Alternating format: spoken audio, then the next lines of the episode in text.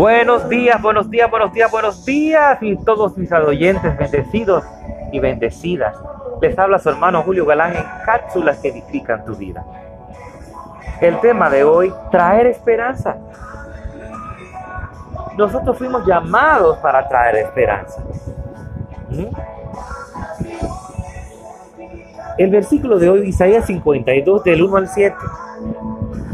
Podemos ver en toda la Biblia, en la palabra de Dios, cuando las murallas de Jericó fueron destruidas,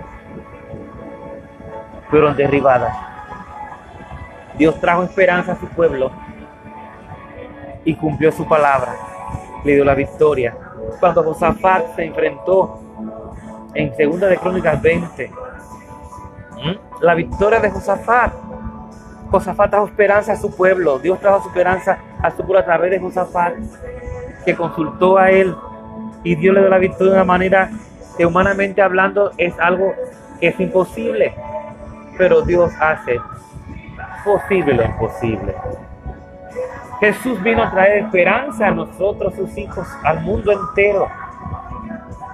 Pablo, David, Daniel. El mismo libro de Apocalipsis que mucha gente le tiene miedo, no sé por qué. Que ahí Dios nos trae esperanza de que si obedecemos, de que si hacemos nuestro trabajo, pues estaremos en ese grupo donde, donde, donde, será, donde seremos arrebatados por nuestro Señor, que se está bien cerquita.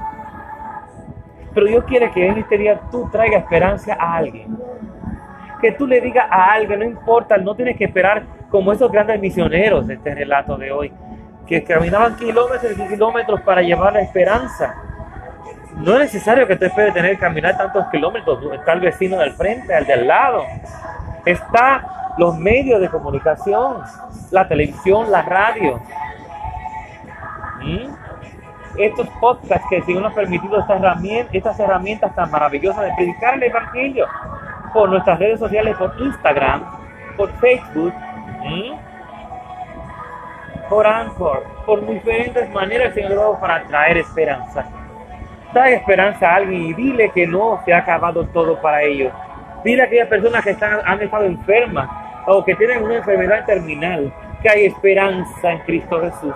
Que solamente si creemos en Él y depositamos nuestra confianza en Él, el Señor se manifiesta de una manera extraordinaria y maravillosa. Solamente tenemos que creer que Él es capaz de hacerlo y entregar nuestra confianza, nuestro corazón a Él.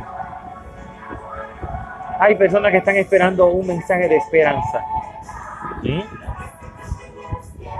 La tierra celebra lo que se canta en el cielo, esa gran alabanza a nuestro hermano Julio Sarante, adorador dominicano. Y la tierra celebra lo que se canta en el cielo. Eh, vamos a hacerlo, vamos a hacerlo. Trae la esperanza a otra persona. Dios te bendiga y te guarde, tu hermano Julio Galán, en cápsulas que edifican tu vida.